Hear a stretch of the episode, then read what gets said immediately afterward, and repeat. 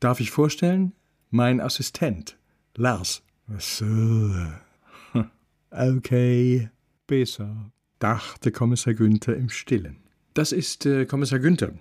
Er hatte früher sein Büro hier in der Gastwirtschaft. So wie sie das gerade sagte, klang es schon etwas befremdlich. Dementsprechend nickte der junge Mann irritiert und verabschiedete sich. Sie nahmen wieder Platz auf'm Bänkel. Manchmal habe ich schon ein schlechtes Gewissen, dass er immer noch für mich arbeitet. Begonnen hat er als Student. Jetzt ist er schon eine Weile fertiger Jurist und könnte groß Karriere machen.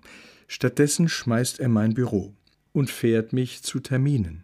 Praktisch. Ja, ich gebe zu, es tut auch manchmal gut, wenn sich ein junger Mann um einen kümmert. Ah, vielleicht quält's ihm auch. Wie meinen Sie das? Ach so, nein. Ich könnte ja seine Mutter sein. Obwohl ich habe ihn vorhin sehr vertraut mit einer, sagen wir mal vorsichtig, mit einer reiferen Frau gesehen. Das hat mich schon irritiert. Oh, Ah, das tut mir leid. So habe ich die Frau jetzt net eingeschätzt, die wurde weit zu eingeladen hat. Aber ihren Kleine, der ist von mancher von denen eig schnucklig, scheint's. Das kann ich natürlich nicht so beurteilen, als Mann. Ja, mag sein. Bei mir sind das eher Muttergefühle, die er weckt. Vielleicht, weil ich die gerade bei meinem eigenen Sohn nicht so recht ausleben kann. Fünfzehn. Das sagt wohl alles. Ich wäre froh, wenn er schon so weit wäre, dass man mit ihm wieder ein vernünftiges Wort reden kann. Aber lassen wir das. Haben Sie Kinder? Nö. Wo Sie recht haben, haben Sie recht, die Reisis. Some girls will, some girls won't. das ist bei uns Buben anders da. Außer beim Günther.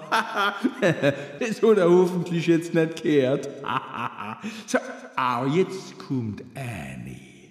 Du steh alle drauf, wenn die singt. Can, the can.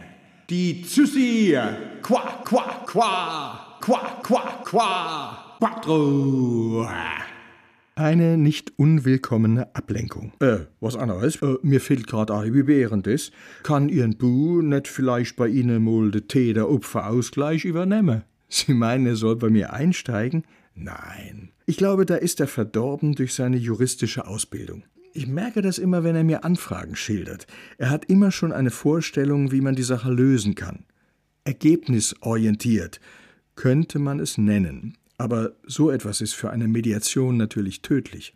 Nicht ich muss eine Lösung finden, sondern die Medianten. Blädes Wort, oder? Stimmt, aber mir fällt kein besseres ein.